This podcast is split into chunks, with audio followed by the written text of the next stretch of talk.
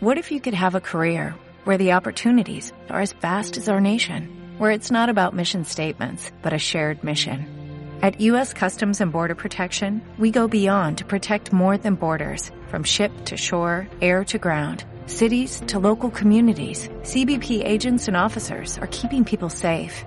Join U.S. Customs and Border Protection and go beyond for something far greater than yourself. Learn more at cbp.gov/careers.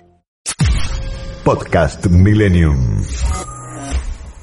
algo de lo que hablamos fuera del micrófono. Ah, bueno. Estábamos peleando por los separadores. Sí, bueno, seguimos. una de las cosas que, nos tiene ocupados esta semana y, y ya en realidad nos viene ocupando desde hace este, un mes exactamente, cuando comenzamos febrero, es el tema de los incendios. Eh, Corrientes fue el punto principal de atención de estos últimos días. Está en línea con nosotros Sergio Flinta, que es senador provincial y presidente del Comité de Iberá sobre los incendios de Corrientes. Queremos saber cómo está la situación después de haber llegado la lluvia. Muy buenas tardes, eh, Sergio, Gisela, Santiago te saludan. ¿Cómo estás? Buenas tardes, ¿cómo les va a ustedes? ¿Cómo le va, Sergio? ¿Nos cuenta, le cuenta a los oyentes un poco la situación actual? Sí, la situación actual dice que se han incendiado 800.000 hectáreas en la provincia, de las cuales 200.000 son de áreas protegidas, tanto de parque provincial como de parque nacional. 30.000 hectáreas de bosques implantados, tanto de coníferas como de eucaliptos, y bueno, y el resto de pastizales, eh, campos de pasturas naturales, bosques nativos, etcétera, etcétera. Esa es la situación hoy, que por suerte en el día de ayer comenzó a llover en todo el este de la provincia, digamos, de la mitad de la provincia hacia el río Uruguay, el este, y que ha puesto un poco de calma, paño frío si se quiere, y eso ha mitigado muchísimo la situación. De todas maneras quedan focos activos en el lado oeste de la provincia donde no ha llovido, y ahí se están desarrollando las tareas de, de propias por parte de, brigadistas, bomberos, eh, gente del Plan Nacional de Fuego, bomberos locales, las brigadas provinciales y todo eso. Eh, senador, eh, ¿va llegando la ayuda? Eh, ayuda llegó de parte de, brigadas de distintas provincias, muchísimo porte de Córdoba, de provincia de Buenos Aires, de San Juan, Jujuy, de mm, Mendoza, Chaco, Formosa, Formosa no, de mm, ayuda de Bolivia, con 20 briga- brigadistas especializados, el ejército, eh, helicópteros de Chile, eh, se conformó de parques nacionales, por supuesto, y se conformaron distintos equipos de trabajo a modo de comandos en los distintos focos eh, importantes, grandes.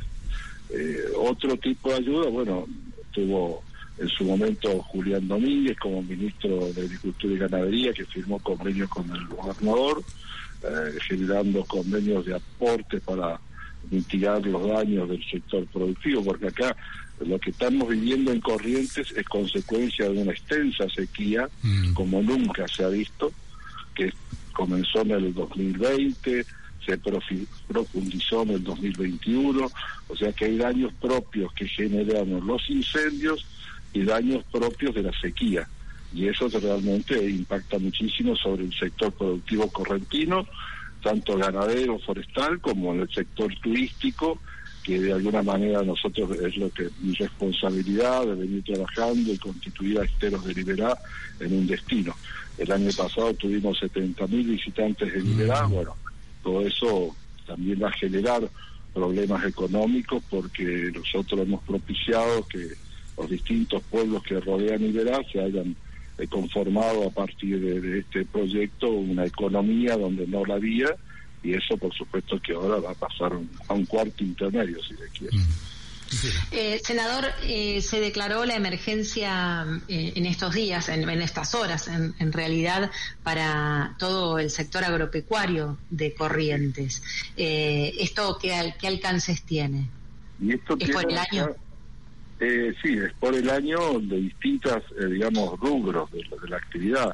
Se, se suspende el impuesto inmobiliario rural, se, se suspende el impuesto a los sellos, eh, el gobierno provincial aporta 2.800 millones más eh, dineros eh, de la nación para paliar todo lo que va a ser, eh, digamos, el post-incendio, la post-sequía, que en el proceso productivo ganadero lleva su tiempo. Canadá va a ser de generación. Lo único que es de generación espontánea es el incendio y la quema. Todo lo demás va a llevar tiempo, va a llevar tiempo como que los, los campos tengan sus pasturas, el, ganado luego vuelva a tener la plenitud que lo tenía antes y eso va a generar pérdidas, atrasos en la producción ganadera, atraso en la aparición, atraso en el engorde. Eh, se han quemado cientos de kilómetros de alambrados mm. y que eso es muy caro reponer. Muy caro.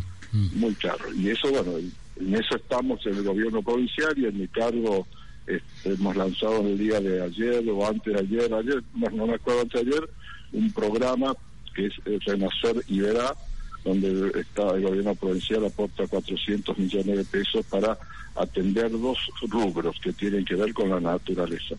Eh, la recomposición de la naturaleza y sus instalaciones turísticas y todo lo que es la reposición de fauna a partir del trabajo que venimos realizando en un centro de recuperación que ahora se ha desbordado para recomponer fauna y, reintegrarla a su medio natural.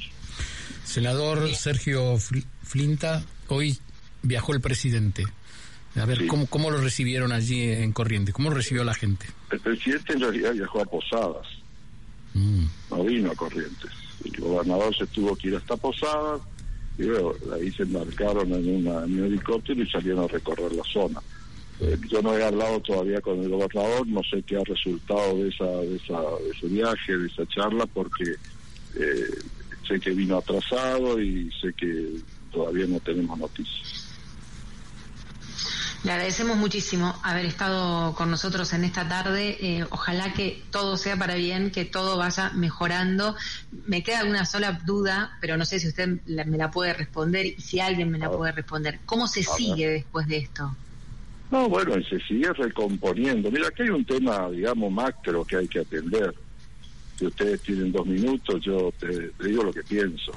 Acá hay situaciones que que se dan y que no se daban antes. Mm. La sequía de corrientes es un hecho inaudito. Nosotros en enero y febrero tenemos temperaturas de 40 grados, pero no tenemos el grado de sequía que hemos tenido.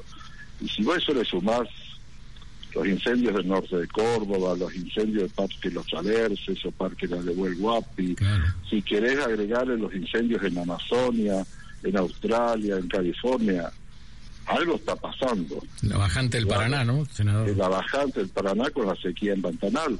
Eh, algo está pasando. O sea, yo creo que lo que indudablemente, vos me decís cómo seguimos, yo creo que tenemos que seguir rediscutiendo paradigmas de cómo atender la cuestión ambiental a partir de hechos nuevos, que antes no se daban y que ahora se dan en el planeta, en Corrientes y en Argentina indudablemente estamos en presencia de las consecuencias del cambio climático y donde las situaciones son extremas y, eso hay que empezar a agendar para trabajar juntos. Nación tendrá que ajustar sus paradigmas de lo que tiene que ver el Plan Nacional de Fuego, se tendrá que hacer cumplir la Ley Nacional de Manejo de Fuego. Hola.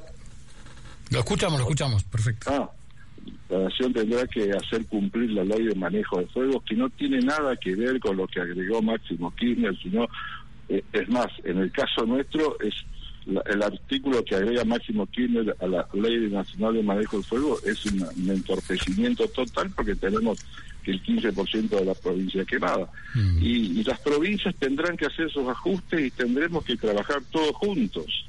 Porque si algo enseñó Corrientes, es que trabajando todos juntos, de manera coordinada, se pueden atender catástrofes como estas, que hoy nos pasó a nosotros y mañana le puede pasar al Chaco, a Santiago del Estero, a Formosa, a Misiones, etcétera, Así que yo creo que esa es la manera como debemos seguir de aquí en más. Senador Flinta, usted está allí en el Senado.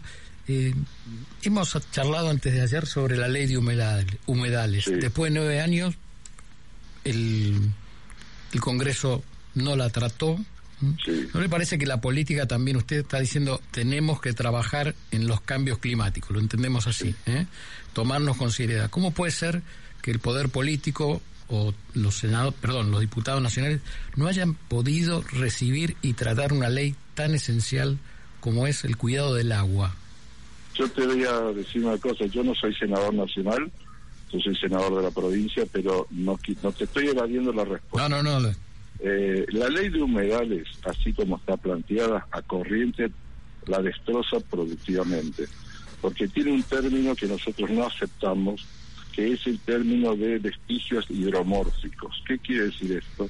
Quiere decir que en las tierras donde hubo en algún momento cursos de agua y corrientes en su, en su pasado de hace 5.000, 10.000 años o 100 años, era la provincia inmersa en agua, no se puede hacer cambio en el uso de la tierra. Nosotros no estamos de acuerdo con eso, simplemente queremos una ley de humedales que proteja verdaderamente los humedales, como lo hacemos en Corrientes con el plan Iberá y con las distintas normas normativas que se atiendan, se atiendan a partir del Instituto Correntina del Agua y del Ambiente. En ese aspecto hay como una, un reduccionismo, es decir, bueno, la ley de humedales va a salvar los humedales. La ley de humedales está referida a otra cosa, que no tiene nada que ver con los incendios. Sí tiene que ver, en algunos puntos de su articulado, con la preservación y el cuidado de los humedales. Y eso nosotros compartimos plenamente porque es lo que estamos haciendo en Corrientes. Hmm. Nosotros en Corrientes hemos repuesto un humedal que es uno de los mayores secuestradores de carbono, donde nosotros no solamente hemos atendido 550 mil hectáreas de la provincia con cuerpos de guardaparques, con normativas de uso, con, con, políticas de gestión, determinando qué se puede hacer, no, qué no se puede hacer, sino también hemos salvaguardado la fauna autóctona, hemos eh, tenemos políticas de reintroducción de especies para completar de manera saludable lo que es el ecosistema. Así que nosotros hemos, estamos trabajando mucho en ese aspecto. Ahora, nosotros sí sufrimos los embates de un cambio climático que es global, que es producto de, los desatinos que también se producen en otras latitudes del planeta. Bien, le agradecemos muchísimo haber estado con nosotros en esta tarde. Lo mejor ¿eh? de ahora eh, en adelante y, bueno, reconstruyendo esto de a poquito que, se va a poder y, así será seguramente. Muchas gracias. Muchas gracias y muchas gracias por tu palabra de, optimismo que realmente la necesitamos. Y si vos me permitís, yo quiero agradecer por este medio a toda la gente, a todas las brigadas de las distintas provincias, brigadas de Bolivia, de Paraguay, de Chile que siguieron a corriente, que trabajaron de una manera incansable de los brigadistas de la provincia de Buenos Aires, provincia de Córdoba, provincia vecina de bomberos, y mucho de la gente que generosamente está haciendo aportes de todo tipo para, para paliar esta, digamos el trabajo que se viene realizando en Corrientes. Así que les buenas tardes y muchas gracias. Le mandamos un abrazo, senador Sergio Flinta, senador provincial ¿eh?